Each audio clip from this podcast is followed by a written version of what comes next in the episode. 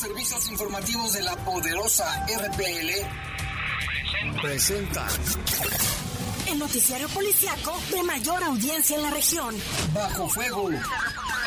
Notas, comentarios y más. Jaime Ramírez, Lupita Tilano, Iván Rivera y Lalo Tapia. Trabajamos en conjunto para mantenerte informado de los sucesos más importantes ocurridos al momento. Ocurridos al momento. En Bajo Fuego, tu opinión es importante. Comunícate al 477-718-7995 y 96. WhatsApp 477-147-1100. En Bajo Fuego, esta es la información.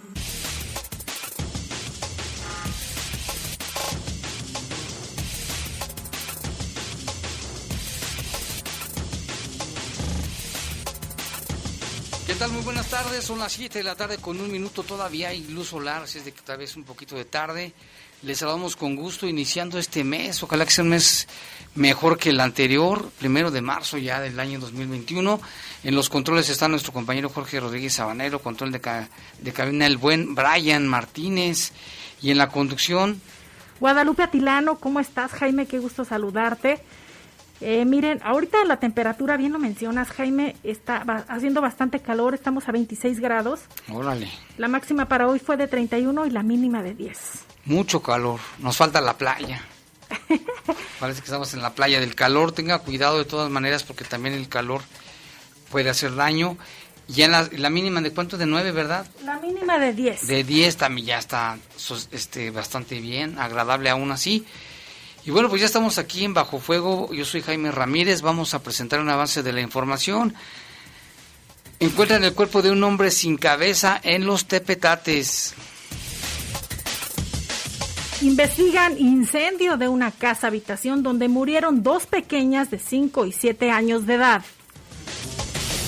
Más de 146 mil dosis de drogas fueron aseguradas en el operativo Guanajuato Seguro y también se detectaron otra vez, ahora 11 tomas clandestinas.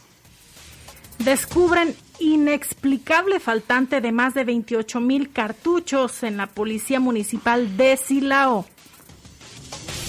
En información del país, desmiente abogado de Emma Coronel que haya delatado al Chapo Guzmán. Dicen que eso no es cierto.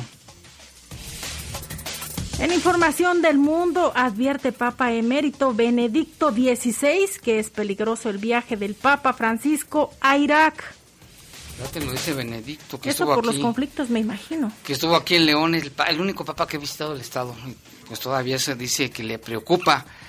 Son las 7 con 3, una pausa, regresamos.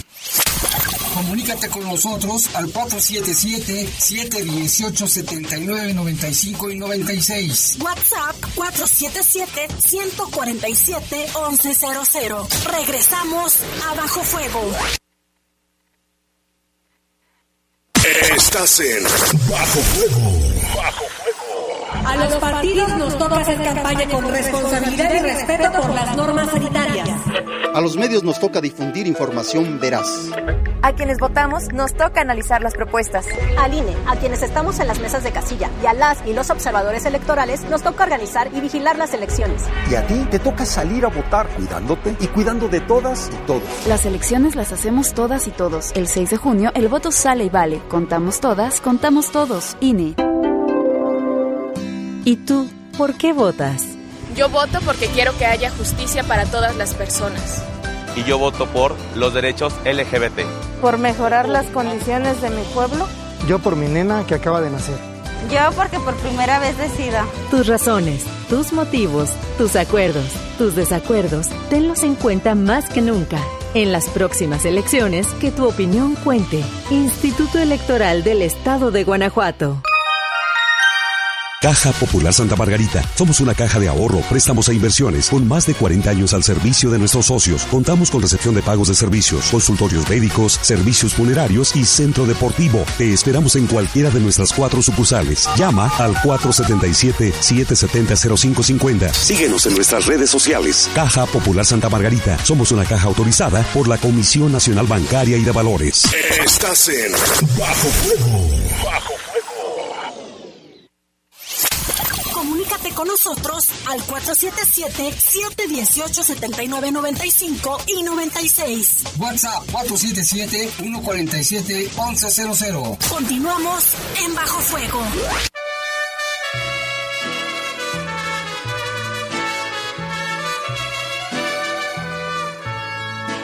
Estas son las mañanitas que cantaba el rey David.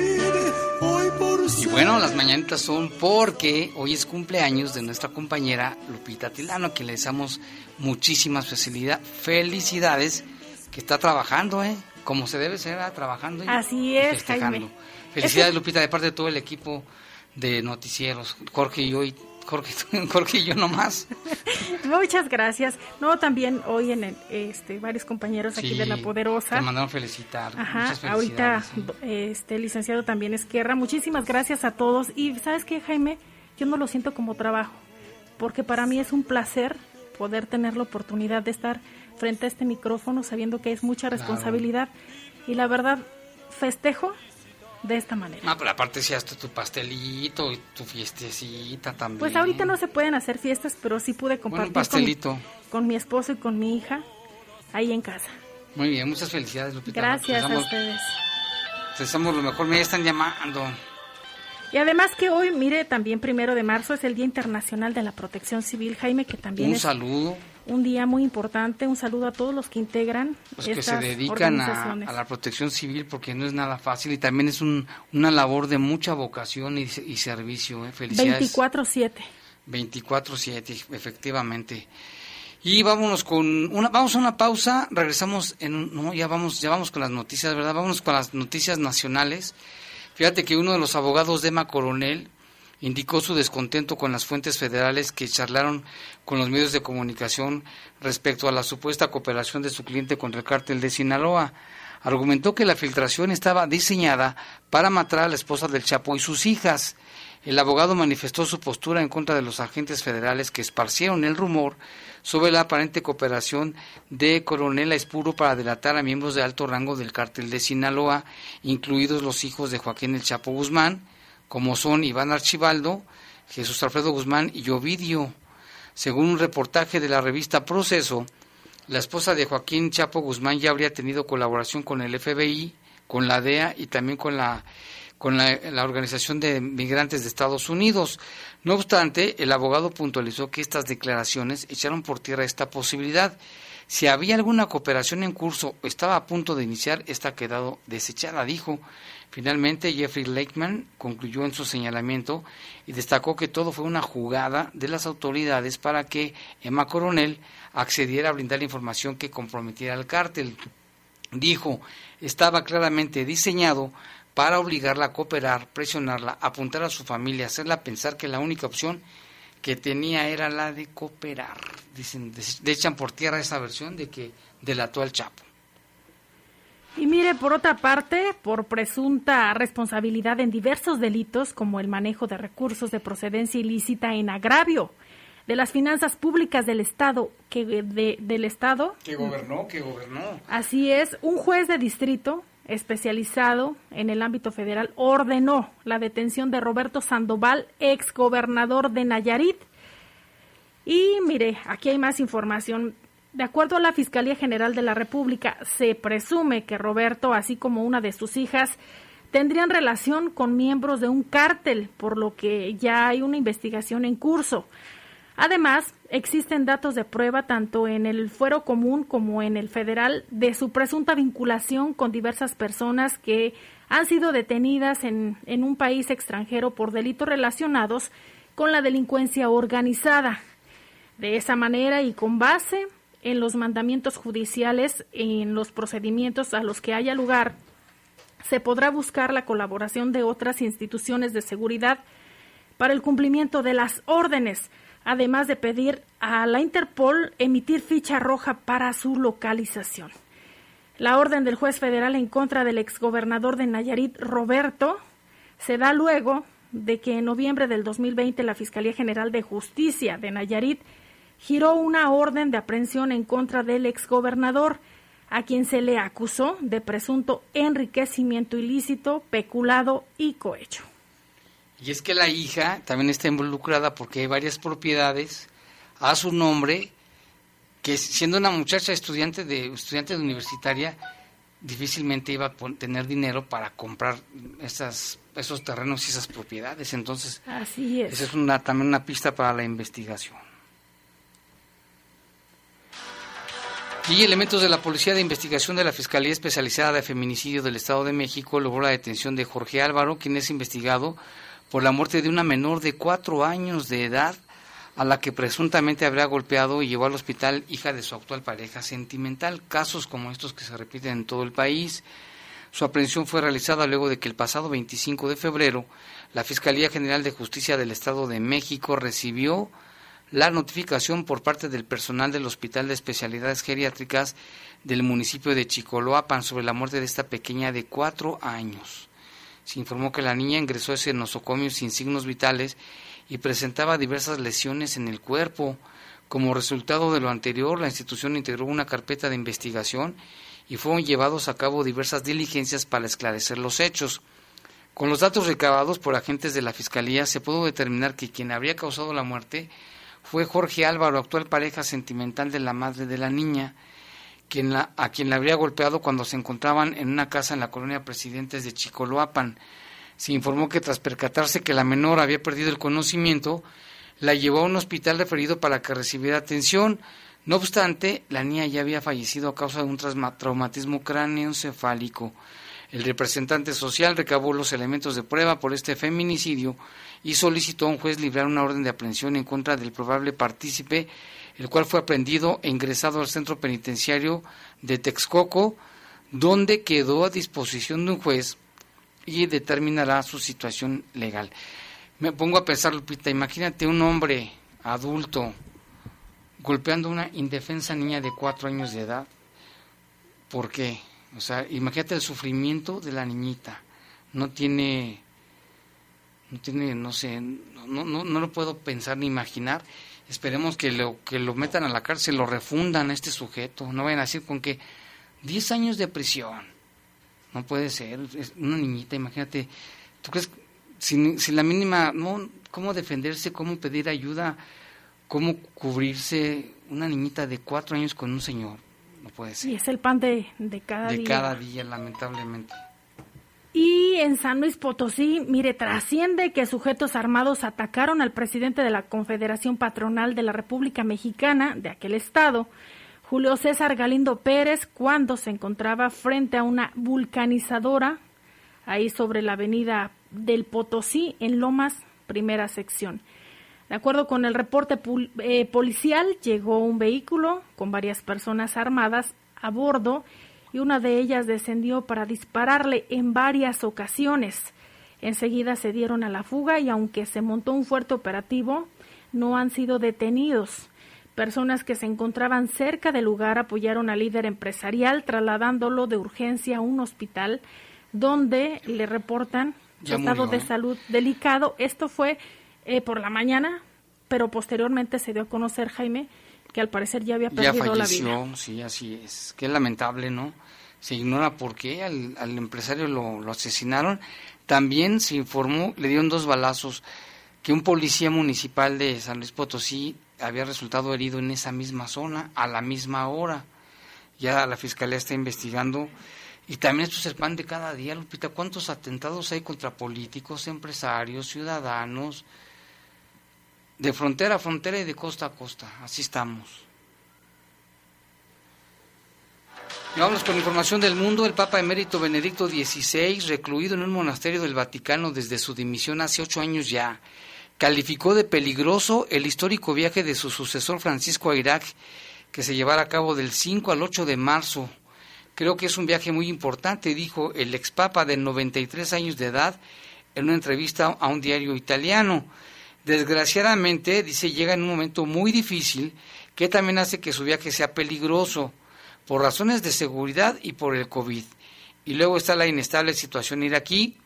Dice, acompañaré a Francisco con mis oraciones, dijo el Papa alemán que hablaba con, con hilo de voz, según el periodista que le entrevistó. Francisco, de 84 años, será el primer Papa que pise Irak. Desde que se anunció este viaje a principios del año pasado de diciembre, El Vaticano se reservó derecho de posponerlo en último momento, pero el Papa, vacunado contra la COVID-19, parece decidido a ir como pastor de la gente que sufre, dijo, aunque eso suponga que siga su visita principalmente por televisión. Francisco no comentó el recrudecimiento del virus que llevó a Irak a imponer un confinamiento total los viernes, sábados y domingos hasta el 8 de marzo en fechas de su viaje. La embajadora del Vaticano en Bagdad, Mitya Escobar, muy activa en la organización, acaba de dar positivo por COVID-19. Tras una calma relativa en Irak, en los últimos meses, desde febrero se lanzaron tres cohetes contra intereses occidentales, especialmente en Bagdad y Yerbil, al norte, dos ciudades que figuran en el programa de la visita papal. En su entrevista, Benedicto XVI también habló de su renuncia, dijo una decisión difícil, pero la tomé con la conciencia tranquila y creo, reiteró, dijo que hizo lo correcto. Pues sí, porque la situación en Irak está difícil. Por un lado el coronavirus y por el otro los conflictos armados, las guerrillas, el problema con Estados Unidos, los, los misiles que han lanzado Estados, le han lanzado a la embajada de Estados Unidos, lo que ha hecho Estados Unidos también. Pues esperemos que no le pase nada, ¿eh? pero sí es peligroso y no lo quiere posponer. Sí, eh, pues es considerado también, Jaime, es, es un eh, muy negociador, el, Papa Francisco, también su perfil creo que ayuda mucho en ese sentido. Sí, eso ni el duda. Poder, el poder, ni duda este, cabe, pero ojalá no le pase nada. No sé, tal vez limar asperezas, ¿no? Vamos a escuchar a ver qué, a ver qué más trasciende. Fíjate, Jaime, y lo hemos visto también aquí en el, en el estado de Guanajuato, que a veces el fanatismo la forma de pensar de, de muchas personas en el tema de, de, las religiones o de las creencias se vuelve a dar, pero esto a nivel internacional. Aquí un supuesto exorcismo. Sí, la policía de Sri Lanka detuvo a dos personas en relación por la muerte de una niñita de nueve años que fue golpeada repetidas veces durante un ritual que creían expulsaría un espíritu maligno. La madre creía que su hija había sido poseída por un demonio y la llevó a casa del exorcista para que pudiera hacerse un ritual que expulsara al maligno. Las dos sospechosas, la mujer que realizaba el exorcismo y la madre, debían comparecer el lunes ante un tribunal para oír los cargos sobre la muerte de la niña, ocurrida el fin de semana en una pequeña población. El portavoz dijo que la exorcista había puesto aceite sobre la niña y después empezó a golpearla reiteradas veces con un palo. Cuando la niña perdió el conocimiento fue trasladada a un hospital donde murió y había una autopsia prevista para hoy. La mujer que realizó el ritual era conocida en la zona por ofrecer esta clase de servicios en los últimos meses y la policía investigaba si alguien más había sido agredido, indicó el vocero. Recuerdo aquí un caso, no hay tan nacías tú, Lupita, en, en Pénjamo, donde también una familia de una comunidad decía el, abuelo y la mamá que la niña era una bebé de meses que tenía un espíritu maligno y la pisotearon toda la familia como diez. Luego otro caso también aquí en Guanajuato de una familia que asesinó a sus hijos, que porque según la Virgen o no sé quién le, le, salía y le decía que lo tenía que hacer y que estaba poseída. Son gente que tiene esquizofrenia, pero esta mujer exorcista, ¿cómo se le ocurre golpear a la niña? No cosas que suceden, ¿eh? Y hay más información, Lupita, del mundo. Esto es algo bueno. Una figura de hielo con forma de un ángel apareció presuntamente a las orillas del lago de Michigan, allá en los Estados Unidos. El clip presuntamente fue grabado a las orillas eh, de New Buffalo, eh, allá en Michigan. Esto, fíjese usted, se logró captar una misteriosa figura de hielo de un ángel con las alas extendidas claramente definidas, publicó un medio. Y trascendió también, Jaime, que como era de esperarse, en las redes sociales se dividieron las opiniones, mientras que para algunos se trata de un mensaje, su aparición divina, para otros la figura fue esculpida por pobladores. Yo ya la vi, se la esculpieron, ¿eh? no se pudo haber aparecido. Luego, ¿no, no escuchaste la semana pasada? está, muy bien hecha, ¿eh? Donde también una mujer por ahí, lo vi en las redes sociales, que decía que estaba embarazada también que por el Espíritu Santo, que lo mismo que le sucedió a María y también trascendió en las redes sociales. Ya no saben ni qué creer, Jaime. No, y lo malo es que mucha gente que cree todo, todo creen, todo. Si yo les digo que el control camina solo, se la creen. Así, de verdad, yo no sé cómo hay gente que se cree todo, todo, todo, todo, todo, no investiga, no checa, sino que se va con todo. Y bueno, vámonos con una pausa. Si vamos a una pausa, regresamos con una entrevista.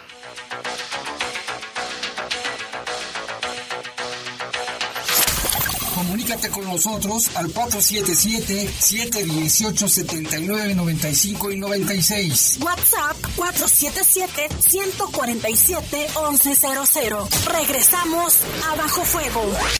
Estás en Bajo Fuego.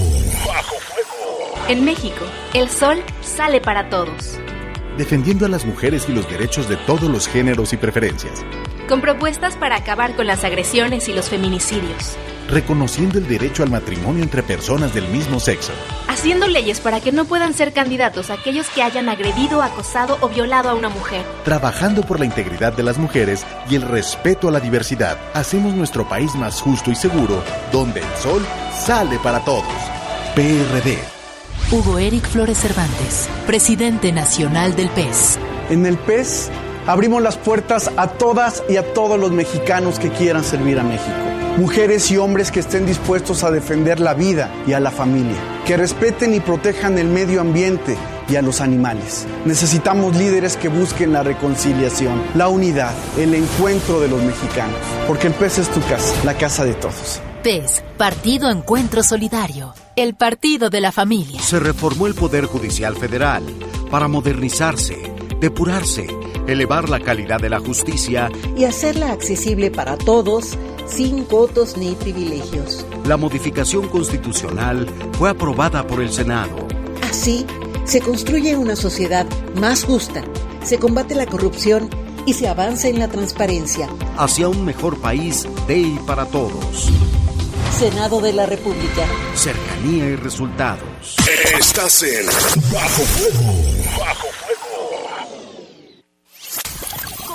con nosotros al 477-718-7995 y 96. WhatsApp 477-147-1100. Continuamos en Bajo Fuego.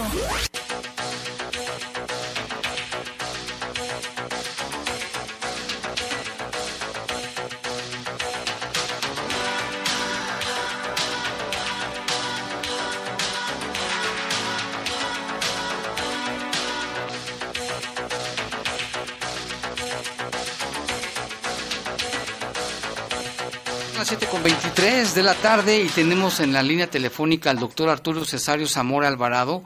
Él es médico cirujano, dentista con maestría en criminalística y ciencias forenses, odontólogo forense con 18 años de experiencia, asesor forense del primer Centro Regional de Identificación Humana en el país con sede en Saltillo, Coahuila. Él es creador de la técnica de estimación de edad por medio dental para la población mexicana. Doctor Arturo, Arturo Zamora, le saludamos con gusto aquí Lupita Tilano y su servidor Jaime Ramírez. Eh, muchas gracias Jaime, muchas gracias Guadalupe por la invitación a tu, a tu programa. Estamos aquí a la orden para servirte. Oiga, doctor, pues platíquenos un poco de, de esta técnica de estimación de edad por medio dental para la población mexicana y también qué tanto ayuda esta, esta especialidad para el, reconocimiento de, de, cadáveres ahora que con tantas fosas clandestinas que están en todo el país. Bueno, pues como tú lo sabes, no es una es una problemática nacional la que se está viviendo, en la cual tenemos eh, una gran cantidad de desaparecidos en el país. Y esta gran cantidad de desaparecidos en el país nos obliga a todos los profesionales de las ciencias forenses, así como a los profesionales de cualquier área, a poder aportar de alguna manera lo que esté en nuestro alcance como una herramienta con fines de identificación. La odontología forense, Jaime, nos ayuda muchísimo ya que nos permite eh, poder encontrar quizás características individualizantes de una persona, poder determinar un lugar de origen, poder determinar incluso el sexo, pero algo que es muy, muy importante es la estimación de la edad. La estimación de la edad nos permite discrepar entre una víctima y otra víctima, reducir los universos precisamente entre víctimas. Entonces, nosotros trabajamos sobre una técnica de estimación de edad por medio de los dientes, en la cual analizamos unos variables dependientes de la edad contra unos variables independientes de la edad, al hacer una extracción de uno de los dientes, principalmente dientes de una sola raíz, en ese momento determinamos la posible edad de la persona y esa estimación de la edad se ha vuelto muy importante porque hemos estado estimando la edad de una manera exacta y si acaso tenemos algún rango de falla, no pasa de los 3.7 años, que creo que es algo muy significativo, pues obviamente porque va reduciendo los universos. Técnicas pasadas, Jaime, eh, generalmente te daban rangos más amplios, te daban rangos de hasta 20 años, eh, 10 años para arriba, 10 años para abajo. Dichas técnicas se volvían sumamente incluyentes pero poco específicas, cosa que con el trabajo que un servidor realizó se ha vuelto muy, muy específico y posiblemente puede ser excluyente, pero principalmente lo que buscamos es que sea muy específico. Doctor, buenas noches. También actualmente usted fue certificado por el Colegio Mexicano de Ciencias Forenses por esta técnica, técnica Zamora. Platíquenos un poquito en qué consiste y de qué forma eh, colabora con las autoridades para que se identifique de manera más rápida y precisa aquellas personas que han sido encontradas, ya lo decía mi compañero Jaime, en alguna fosa, que han sido incluso encontradas en, en bolsas. Bien, como tú comentas, Guadalupe, el Colegio Mexicano de Ciencias Forenses certifica la técnica de un servidor como una técnica nueva, innovadora de creación de un servidor, pero principalmente la certifica como una técnica que está funcionando. Al hacer esta certificación, eso permite que todas las fiscalías de los estados en el país puedan utilizar dicha técnica con fines de estimación de edad, con fines de identificación. Es un avance grandísimo, Guadalupe Jaime, por lo siguiente, porque eh, hemos logrado en, en, todo México aproximadamente 45 identificaciones donde la estimación de la edad por medio de la técnica de un servidor ha estimado la edad de manera exacta.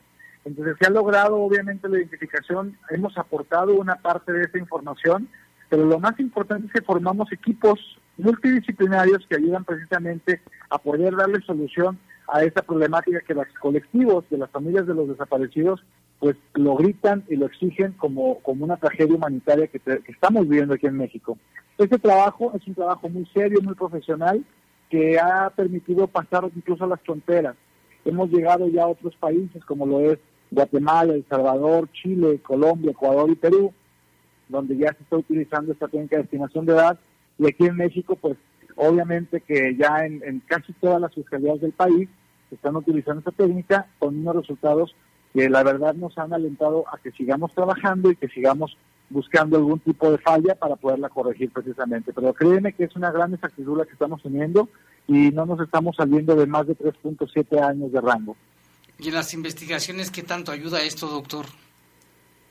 Mm, ayuda muchísimo. Acuérdense que cuando una persona no está identificado, Jaime, se busca algo que se llama cuarteta básica de identificación, el cual es el sexo, la edad, el grupo racial y la talla. Entonces, desde la parte de la odontología forense, nosotros podemos proporcionar sexo, edad y grupo racial. Quizás no podemos proporcionar la talla, pero ya estamos aportando tres variables de los posibles cuatro que se exigen con fines de identificación. Se ha dicho muchas veces que para una identificación positiva se busca una afiliación o una media afiliación. Actualmente, buscando lo que es sexo, edad, grupo racial y talla, lo que estamos logrando es ir reduciendo los universos de búsqueda. Si tenemos más de 100.000 desaparecidos en el país, ¿cuántos de esos 100.000 desaparecidos del país tienen entre 25 y 35 años? ¿Cuántos tienen entre 35 y 45 años? Entonces, el estar reduciendo esos rangos van a reducir los universos de búsqueda principalmente por cada una de las zonas. No sé si me doy a entender. Si nosotros estimamos edades con una mayor exactitud reducimos obviamente los universos de búsqueda y si a eso le concatenamos otras características individualizantes, tanto antropológicas como odontológicas, podemos incluso estar en condiciones de poder eh, hacer una identificación positiva, incluso sin el, sin el uso de la genética, que eso es muy importante, que podamos utilizar sin tanto recurso económico como lo de la genética. Entonces las dentaduras son tan únicas como la huella, la huella de las manos, de los dedos. Así es, así es, Jaime. De hecho, se habla de cuatro líneas de alta unicidad de identificación. La primera son las visuales. El problema de las visuales es que puede haber errores. ¿Por qué puede haber errores? Pues por las condiciones de la muerte, las características de la muerte. A lo mejor ya está reducido esqueléticamente, putrefacto, descompuesto, y a lo mejor la identificación se vuelve un poco equivocada. La segunda línea de, alta eh, unicidad es precisamente la dactilar, que es lo que decías, que son huellas únicas Pero si un cuerpo ya está reducido esqueléticamente, ya no tiene huellas, o si ya está putrefacto y descompuesto, no puede sacar huellas, entonces ya no te sirve. Y eso le aunamos que en México tenemos una base de datos muy limitada, aproximadamente de un 25% de la población, siempre y cuando tomemos las huellas del INE. Si no tuviéramos las huellas del INE, tendríamos un 3% de la población con huellas digitales. La tercera línea con alta unicidad es la odontológica, porque no hay dientes ni hay dentaduras que sean iguales tiene características individualizantes muy particulares. Y la cuarta, que es la genética, sabemos que la genética nos da un estándar de oro. La problemática de la genética, pues tristemente es el costo. Estamos hablando de que una prueba genética oscila entre los 7 y los 9 mil pesos. Y si vamos a hacer una prueba o un cruce genético, pues cruce genético de la víctima sería una prueba, más papá y mamá o algunos familiares, pues ya se te sube muchísimo el costo. Esas cuatro altas líneas de unicidad, dentro de ellas está la odontología forense. De hecho, en la actualidad se acaba de, poner la odontología forense como una de las de las más importantes líneas de identificación ya con un aval científico, le llaman ellos. O sea, ya es una línea científica de identificación precisamente. Doctor, a través de los dientes se puede saber cuáles fueron las causas de muerte. Fíjate que tengo un trabajo que lo estamos implementando precisamente hace unos días lo publicamos en el, en el año 2020, en noviembre del 2020 lo fuimos a presentar a Riviera Maya, donde hicimos un análisis de los dientes y hicimos una cromatografía. La cromatografía es un estudio donde vamos a analizar los elementos del diente. Y en esos elementos del diente pudimos observar elementos que están en una alta proporción. Y esos no nos interesan mucho porque ya los conocemos. Pero empezamos a observar dientes en baja proporción o características de elementos en baja proporción que eso sí nos llamaba mucho la atención por lo siguiente, porque de repente si una persona había muerto por cirrosis hepática, encontramos bilirrubina en los dientes. Si moría por infarto, encontrábamos eh, adrenalina en los dientes. Si moría por una hipoxia, una asfixia, una, un estrangulamiento, un suicidio, por ejemplo, encontrábamos carboxiemoglobina en los dientes. Si se había intoxicado con veneno para suicidarse, encontramos también cianuro o arsénico en los dientes. Eso significa, Guadalupe y Jaime, que nos empieza a dar una apertura a los dientes también para buscar no nada más sexo, edad y grupo racial, sino que también nos pueden dar causales de muerte, que eso ya abriría un panorama muy, muy amplio para, para todo el mundo en el ámbito eh, de las ciencias forenses y principalmente para México. Que se sepa que en México tenemos un gran avance en las ciencias forenses, que existimos muchísimos investigadores de esta área con mucha capacidad y que somos referente a nivel internacional precisamente de cada una de estas áreas. Eso es muy importante que se sepa y que se trascienda, ¿verdad? Que nosotros aquí en México somos de los mejores a nivel mundial, la, medicina y la odontología forense es, de la mejor a nivel mundial, ¿eh? No, pues excelente. Oiga, doctor, y también una mordedura en una víctima ayuda a saber quién es el, el homicida en, en un caso o un violador. Así es, las huellas de marcas de mordedura son huellas inequívocas de una vinculación a un proceso, ¿no? Si encuentras una marca de mordedura en una víctima y esa persona coincide con la con el que se tiene detenido, pues obviamente se logra la vinculación positiva. El caso más reciente, el, caso más sonado de este tipo de casos es el caso de Ted Bundy en Estados Unidos, donde el doctor Richard Subiron eh, analiza en, una, en el glúteo de Lisa de una marca de mordedura la coteja contra Ted Bundy y correspondía exactamente a la marca de mordida. De hecho, fue la única forma como lo pudieron vincular a Ted Bundy, aunque él hablaba, de, bueno, se hablaban de más de 54 mujeres asesinadas y fue precisamente con un análisis de marcas de mordedura que permitió que la odontología forense pues adquiriera una carta importante de, de identificación a nivel mundial en aquellos años. No, pues muy interesante y qué bueno que la ciencia, ojalá que se apoye más a la ciencia, doctor, porque cómo con la ciencia podemos lograr muchas cosas en este en este caso pues en, el área de criminalística. Sí, es muy importante que haya el apoyo. Eh, siéndole sincero, eh, Jaime Guadalupe, eh, nosotros trabajamos a veces con las uñas, ¿verdad? Con lo poco que se tiene, con el poco recurso, pero lo más importante es que con las ganas que tenemos de poder aportar herramientas con fines de la identificación.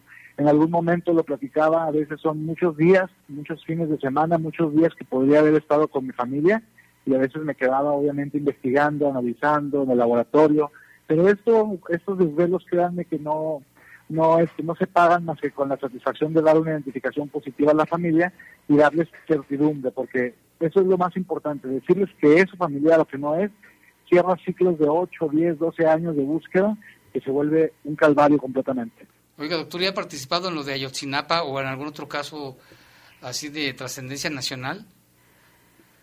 Sí, pues bueno, el caso de Ayotzinapa fue manejado por la FGR, entonces no hubo mucho mucha colaboración. Un servidor le tocó trabajar eh, colaborando a Cruz Roja Internacional en, el, en la erupción del volcán de Guatemala. Allá estuvimos trabajando con las personas que murieron eh, carbonizados por la erupción del volcán de Guatemala. Aquí en Coahuila me tocó un caso de un avionazo donde donde fallecen unas personas que venían de un vuelo, de, un viaje de ver al Canelo peleando y se estrella el avión y me tocó hacer el análisis de esos cuerpos y lograr la identificación de seis personas en ese momento. Se identificaron seis personas en ese momento por la odontología forense, seis más se identifican por genética y tres, una o dos más que no se pueden identificar porque ya no había condiciones para poderse identificar, pero por la discrepancia y porque se identificaron las otras doce, pues ya se sabía quién eran las otras personas. Entonces, un cuerpo calcinado es posible también saber quién era. Sí, sí, sí, claro, claro. Eh, por lo que llamamos asociación de exclusión, se puede ir, se puede ir este, logrando la identificación sin ningún problema. Pues muy bien, doctor, pues muchas felicidades, lo felicitamos, ¿verdad? Reconocemos su trabajo, que suponemos que no es nada fácil, pero por lo que nos cuenta, le, vemos que le gusta su trabajo, le apasiona su trabajo y ese le da satisfacción. Muchas gracias, doctor. No, pues muchas gracias a ustedes por permitirme platicar un, momento con ustedes y con tu apreciable auditorio. Y pues quedo aquí a la orden, como bien lo dijiste, soy un apasionado de las ciencias forenses y lo más importante que les digo yo siempre a la gente es que ojalá y mi voz, ojalá y mi pensamiento trascienda para motivar a más personas a que hagan esto y que ayuden a esa grupo tan, tan vulnerable que son las familias de los desaparecidos, los cuales que llevan un peregrinar por muchos años buscando a sus familiares. Y que aquí en, aquí en, Guanajuato cada vez hay más fosas clandestinas, ¿eh? lamentablemente en más municipios y frecuentemente encuentran más y más y más. Sí, tristemente ustedes están ahorita activos, nosotros ya estuvimos activos en el año 2008, 2012 Ahorita estamos haciendo un recuento de daños y buscando a esas personas que están desaparecidas. Tristemente ustedes ahí en Guanajuato pues están viviéndolo en este momento, entonces es mejor que haya gente ya preparada, que haya gente capacitada con la finalidad de que no les pase lo que nos pasó a nosotros, que hasta después de muchos años estamos tratando de identificarlos. Ustedes tienen que hacerlo a priori, no a posteriori. Pues ojalá que la Fiscalía de Guanajuato lo busque, doctor, porque creo que sí es necesario que venga para acá a trabajar. vamos a ver, vamos a ver cómo se dan las cosas. Les agradezco mucho su tiempo. Guadalupe, Jaime, un abrazo a la distancia y quedo aquí a sus órdenes. Igualmente, doctora, que estamos a la orden aquí en León. Un saludo allá hasta Saltillo, Coahuila. Muchas gracias. Muy buenas noches. Muchas gracias. Interesante. Esto lo que nos platicó el doctor me dejó este, impactado, este, impresionado. Qué bueno que, que existe gente como él y que esto ayudaría muchísimo por lo que estamos atravesando y que lo comentaba él ya anteriormente, Jaime, en varias entrevistas que le han hecho. Todo surgió, Jaime, eh, cuando escuchó a una de sus pacientes eh, darle a conocer que no encontraba un familiar. Y él dijo, yo tengo que hacer más de lo que estoy haciendo ahorita como odontólogo, así que me voy a preparar y voy a dar más de mí. Entonces se, empezó a, buscar eh, de qué manera podía tener acceso a, las técnicas forenses y demás y fue como fue eh, con, una maestría y posteriormente fue avanzando y especializándose Jaime. Pues que lo busque la Fiscalía, el doctor Arturo Cesario Zamora Alvarado. ayudaría muchísimo en estos momentos aquí en Guanajuato. Ya son las 7.39, Lupita, vamos a una pausa, regresamos.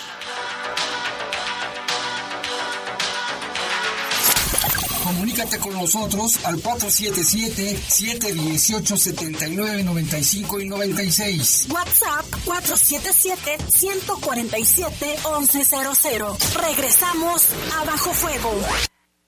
Estás en Bajo Fuego. Bajo Fuego. Hola, ¿me escucha? No te veo. ¿Tienes prendida la cámara? ¿Tienes prendido tu micrófono? Ay, no te escucho. No pudiste juntarte con tu familia pero igual se mantuvieron unidos. La contingencia sanitaria nos ha limitado, pero el INE quiere asegurarse que tu opinión cuente. Por eso si tu INE venció en 2019 o 2020, igual te servirá para votar y como medio de identificación hasta el 6 de junio de 2021. En 2021, el voto sale y vale. Contamos todas, contamos todos. INE. que ir por comida. ¿Cómo le hago? Se puede, con la sana distancia. Es importante que solo una persona salga por comida o medicinas, siempre a metro y medio de los demás. Al dar una vuelta con tu bebé o tu mascota, hazlo solo alrededor de tu cuadra, con sana distancia al caminar o saludar. Recuerda, solo abren negocios indispensables con cupo máximo de personas. Pero si no debes hacer algo urgente o indispensable, por favor quédate en casa. Gobierno de México. En Guanajuato, defendemos la participación política de las mujeres. Resolvemos conflictos relativos a la violencia política contra las mujeres en razón de género. En caso de sanción, se pueden dictar las siguientes medidas. Disculpa pública, indemnización y restitución inmediata en el cargo público. Tribunal Estatal Electoral de Guanajuato. Estás en Bajo Fuego. Bajo Comunícate con nosotros al 477-718-7995 y 96. WhatsApp 477-147-1100. Continuamos en Bajo Fuego. Ya son las 7 con 41 minutos. Vámonos con información local y regional. Esta, este fin de semana, lamentablemente, pues se suscitaron varios incendios en una recicladora, en una fábrica y también en una casa habitación en la calle de Apio, esquina con Tomate, en la colonia Las Mandarinas. Ahí se reportó dos personas menores fallecidas, dos lesionadas y la consecuencia del incendio una, en una casa habitación. Y bueno, pues tenemos información de lo que ahí aconteció. Las autoridades no han dado a conocer bien qué es lo que sucedió, pero tenemos versiones de que en la casa que llegaron estaba... Es un problema medio extraño porque las niñas, las niñitas, las niñitas que murieron, estaban en una casa de una persona y la persona, otra, una tía, una tía se las llevó a una casa que nadie conocía. Como no tenía luz la casa, suponen que prendieron velas y eso ocasionó el incendio. Fue por velas ya que la casa a la que llegaron estaba deshabitada, no contaba con luz y esa señora prendió velas al interior y eso fue lo que provocó el incendio. Las dos pequeñas quedaron dormidas y las otras dos niñas estaban jugando en el patio. Cuando empezó el incendio, las dos pequeñas que estaban fuera de la casa entraron por sus hermanitas. Eso en un intento cayeron por inhalar el humo de la casa, incluso se quemaron sus manitas porque querían abrir la habitación donde se encontraban las dos pequeñitas, la de cinco y de, y de, y de siete años. Y la señora que se las llevó, que es supuestamente tía de una de ellas, pues se desconoce por qué hizo eso, porque se llevó a las niñas sin consentimiento de su mamá. Entonces, y se las llevó a una casa deshabitada, sin luz. ¿Por qué hizo eso? O sea, no saben si, si está trastornada o alguna situación. Ella también se encuentra grave, las otras dos niñitas también están muy graves. Este, mandamos condolencias a la familia, una situación muy difícil, Lupita, imagínate las pequeñas ahí que murieron este, por inhalación de humo. Es un tema que ya se está investigando también, Jaime, que es un tema, como bien lo menciona, sensible y que estaremos esperando el parte de la Fiscalía también respecto a esta situación. Y mire, también en los seguimientos que da a conocer precisamente esta dependencia, eh, señala que tomó conocimiento de la existencia de un hombre de 26 años, fallecido al interior de un domicilio en la calle Paseo del Gigante, en el fraccionamiento Pedregal del Gigante. El cuerpo no presentaba signos de violencia. Será hasta que el resultado de la necropsia se dé a conocer, Jaime, para que determine cuáles fueron las causas del fallecimiento. Y también se tuvo conocimiento de una mujer de 22 años que fue ingresada al hospital debido a lesiones por arma de fuego. Esto fue en la calle Magnolia, en la colonia Las Arboledas. También ya las autoridades investigan para esclarecer los hechos y pues llama la atención, bueno, sí, Lupita, de que más diario hay ataques armados en la ciudad. Diario, diario, diario. Y también aquí en el municipio de León, la Fiscalía tomó conocimiento de la existencia de un cuerpo decapitado de una persona, señalan, se trata de un hombre, al interior de una finca se encontraba. Eh, esta finca está en Obra Negra, ubicada en la calle Guerrero, en la comunidad San Antonio de los Tepetates. Cabe señalar que derivado de los estudios forenses practicados al cuerpo, se determinó que la extremidad cefálica, es decir, esa cabeza, encontrada el domingo 21 en una zona cerril en la colonia Centro Familiar Soledad corresponde a dicho cuerpo. La unidad especializada en investigación de homicidios continúa con las indagatorias correspondientes para establecer la identidad legal y esclarecer los hechos. ¿Te acuerdas que dimos a conocer lo de la cabeza primero y dijimos tiene que aparecer el cuerpo? Ya apareció y ahora pues están tratando de dar primero con la identidad de esta persona y que ya no es el primer caso de los decapitados, en Lupita ya son varios aquí en León, supongo que son los mismos asesinos. Y bueno, un, video que se hizo viral y también a nivel nacional fue el percance donde participaron elementos de la policía municipal que se que chocaban, no sé, se fueron al cauce del arroyo de las Liebres aquí en Jerez, aquí en León, Paseo de las Liebres, esquina Boulevard Miguel, de Cervantes en la colonia, no, Colinas de Santa Julia, donde se reportó la volcadura de una unidad de policía municipal con elementos lesionados. Los heridos son Luis Eduardo, de 28 años, con múltiples golpes en el cuerpo, y Juan José, de 26, también policontundido con varios golpes en el cuerpo. Los elementos lesionados refieren que perdieron el control de la unidad, volcándose hacia el interior del cauce del río, quedando la unidad sobre su toldo, o sea, con las llantas hacia arriba. El vehículo involucrado es la unidad 559 de policía y pues en el video se ve como van como en persecución, parece ser de unos motociclistas que se meten por el puente peatonal y no sé si por falta de pericia o que iban a exceso de velocidad, pues ellos se van al cauce del río. Y ya son muchos accidentes donde se, están involucrados los las unidades o las patrullas, ¿eh?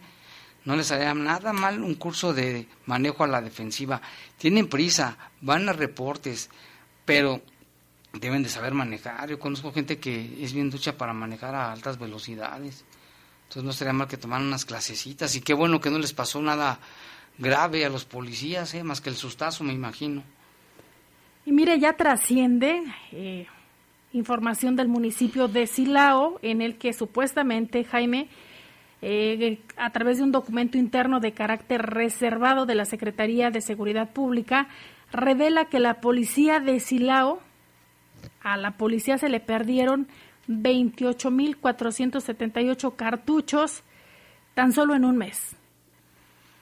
Así es. Es una nota que publica el periódico Milenio Digital y menciona que el reporte se realizó desde julio del 2020, cuando se hizo un inventario del total de armas y cartuchos con los que cuenta esa corporación, la de Silao, donde se reportó que al cierre del mes de mayo el total de cartuchos con que contaba la policía de Silao era de 91.643 y sorpresivamente en todo el mes de julio se consumieron casi 30.000.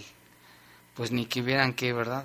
Dado lo delicado del asunto, el entonces encargado del despacho de la desaparecida Dirección de Seguridad Pública, hoy Secretaría Rómulo Catalán, dio vista a la Contraloría Municipal Paloma Alondra López Cuellar mediante un oficio del cual el periódico Milenio posee una copia sellado y recibido el 22 de julio del 2020 por el organismo municipal, donde reportan el faltante de las municiones. A la policía de Silao se le perdieron 28.478 cartuchos en un mes.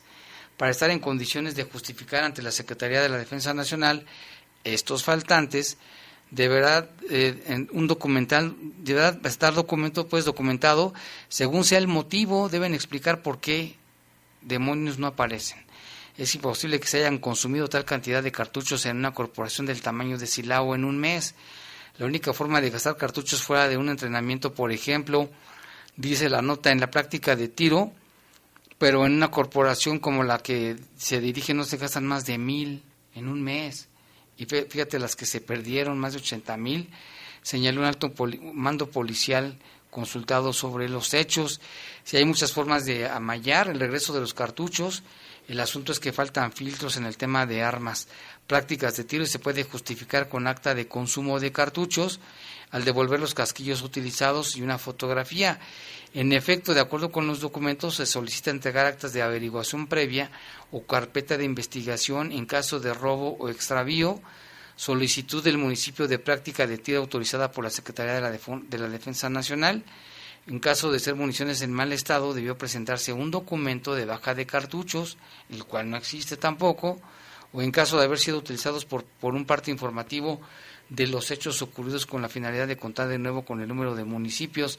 El reporte de esta pérdida de cartuchos ocurrió en, en un mes en que la policía de Silao sufrió varios ataques por parte de grupos de la delincuencia organizada y también hubo hasta manifestaciones, recordarás Lupita, y falta de equipo para realizar su labor en la gestión de Luis Felipe Hernández Lara, quien sería sustituido por Catalán el 29 de junio. Pues que se, que se aclare, ¿no? ¿Dónde están esos cartuchos? ¿En, qué se, ¿En qué se los gastaron? Y miren, más información de seguridad. El, este operativo que da a conocer el gobierno del estado, el operativo Guanajuato Seguro, señala sacó de las calles de la entidad en la semana que comprende del 22 al 28 de febrero 146.587 dosis de diversas drogas como resultado de las acciones y esfuerzos de las instituciones de seguridad y justicia estatales y federales en colaboración con las instancias municipales. Como resultado, dan a conocer, Jaime, 61 personas detenidas por su probable participación en algún delito, 7 con arma de fuego. 141.840 dosis de marihuana aseguradas, al igual que 4.747 dosis de diversas drogas sintéticas, 19 armas de fuego aseguradas de diversos calibres, tres de ellas de fabricación artesanal, 1.173 cartuchos de diversos calibres, al igual que 111 vehículos, entre ellos tractocamiones y semirremolques con reporte de robo recuperados, o asegurados por su posible participación en un hecho ilícito o por no acreditar su legal posesión. También se pudieron asegurar 14 cargadores, 4 chalecos y 7 placas balísticas, al igual que 77 artefactos ponchallantas, 4 artefactos explosivos, 11 tomas clandestinas detectadas y 2.020 litros de hidrocarburo. En verdad las tomas clandestinas. Y las, estas tomas inhabilitadas fueron seis en el municipio de Irapuato, cuatro en Villagrán, siempre está Villagrán. Una en Pénjamo, también Pénjamo siempre está ahí, y dos mil litros de hidrocarburo asegurado en Salamanca.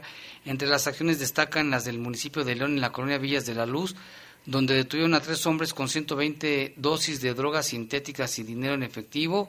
En la calle Malecón del Río de los Gómez, en la colonia de la Escondida, se localizó un artefacto explosivo improvisado, un arma de fabricación artesanal, míralos, 13 cartuchos, 150 dosis de marihuana y 23 pastillas de medicamento controlado y en las inmediaciones de la colonia San Nicolás de los González se aseguraron nada más y nada menos que 2.418 dosis de marihuana.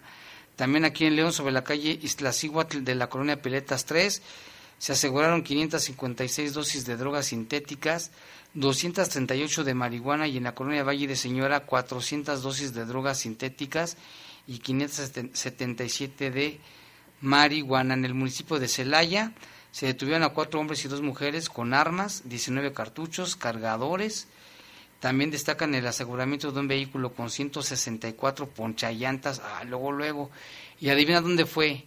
En Villagrán allí en ese mismo municipio, en la comunidad de Santa Rosa de, Lima, se detuvo a un hombre con dos armas, 467 cartuchos, no vayan a ser los de Silao, y 13 artefactos ponchallantas. En el, la comunidad del Naranjillo, en Comitino Rosa, se aseguró un tractocamión con un remolque tipo cisterna. En la comunidad de La Tapona, Tapona, me acuerdo del juego de La Tapona, del municipio de Atarjea, se detuvo un masculino identificándose como elemento activo de seguridad pública de Santa Catarina que estaba de descanso, pues ni tan de descanso, por la aportación del arma, 232 cartuchos, dos cargadores, un vehículo, y en la comunidad de San Roque, en Irapuato, se detuvieron a dos hombres con 27 dosis de drogas sintéticas. Fíjate nada más. Y mire, la emergencia sanitaria está lejos de que termine, advierte el alcalde Héctor López Santillana. Vamos a escuchar esta nota que nos tiene nuestro compañero Jorge Camarillo. El alcalde Héctor López Santillana dijo en su primer discurso de honores a la bandera de marzo que a un año de que llegó la pandemia de coronavirus al municipio, la unión de los leoneses ha sido la clave para superarla. A un año de la llegada de la pandemia, León sigue de pie, avanzando y mirando hacia adelante gracias al esfuerzo y colaboración de nuestra ciudadanía.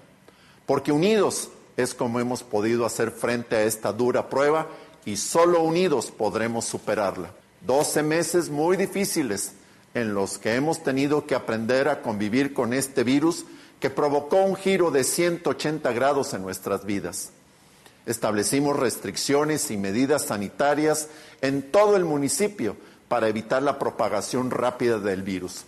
Y a pesar de que una parte de la población se resistió a acatarlas por apatía o incredulidad, la mayoría de los leoneses respondieron de manera responsable.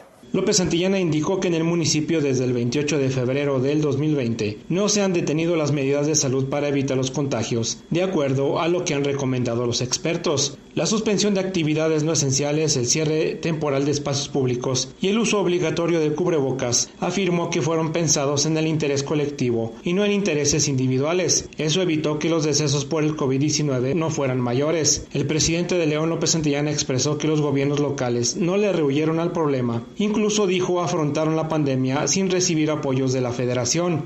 El edil leonés recalcó que la pandemia está lejos de terminar y mientras la vacuna no llegue a la mayor parte de la población, las medidas de distanciamiento social seguirán vigentes. López Santillana lamentó que hasta el momento han fallecido más de 3.300 leoneses por el COVID-19. Informó para el Poder de las Noticias Jorge Camarillo.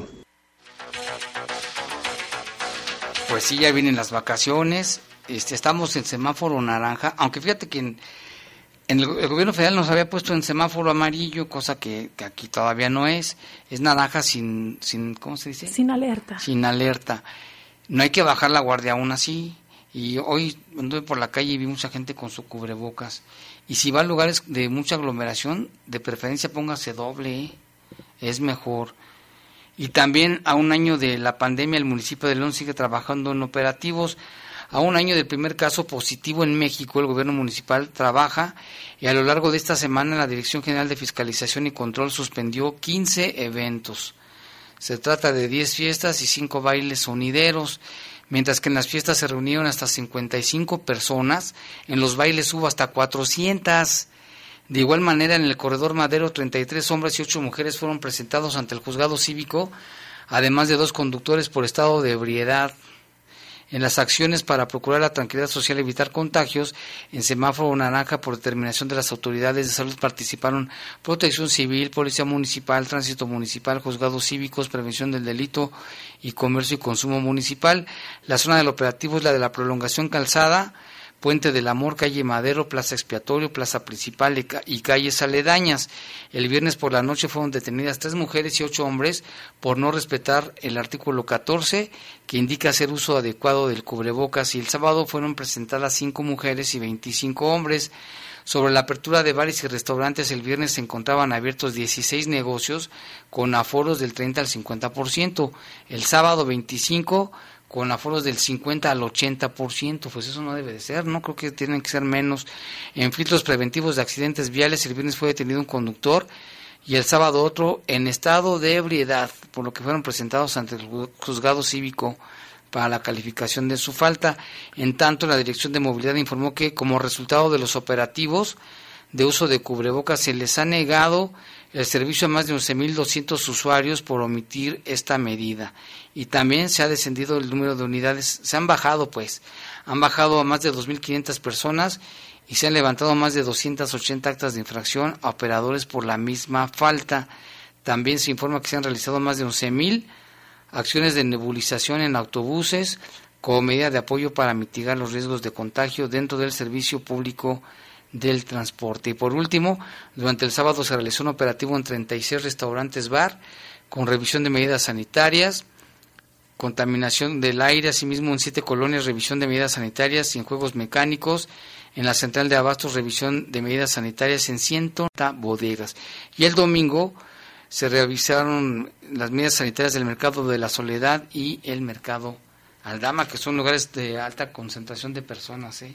Y al último corte, eh, la Secretaría de Salud del Estado de Guanajuato confirmó 80 casos de COVID-19 para un total de 106.339. En cuestión de las defunciones, se confirmaron 24 para un total de 9.800. Es importante no bajar la guardia. Se da a conocer respecto a la ocupación, Jaime, del total de pacientes hospitalizados confirmados 484, de ellos 20 estables, 415 grave y 49 en estado crítico. Pues ahí está la, la, información. Ojalá que nos sigamos cuidando, Lupita, porque no hay de otra, ¿eh? No hay de otra. Tenemos que no bajar la guardia hasta que... Todavía no se sabe cuándo van a venir a vacunar a León. Mucha gente nos ha preguntado. Aún no se sabe. ¿Cómo me gustaría que la Secretaría de Salud se hiciera cargo de la logística, de la estrategia de vacunación? Pero bueno, no nos queda más que esperar a ver qué, qué deciden finalmente las autoridades este, este, federales. Y también aquí Ángel de Montreal, Canadá, policontundido o policonfundido. Saludos, Jaime Lupita. Se refiere a los policías que se cayeron al río. Ya son las 8 de la noche. Muchas gracias por su atención. Lupita ya va a seguir festejando su cumpleaños. gracias a todos también. Gracias a Jorge, a Jorge Rodríguez Sabanero y a todo el equipo. Y no se vaya porque sigue el poder del fútbol. Los servicios informativos de la poderosa RPL presentaron el noticiario policiaco de mayor audiencia en la región. Bajo fuego. Bajo fuego. Gracias por tu atención.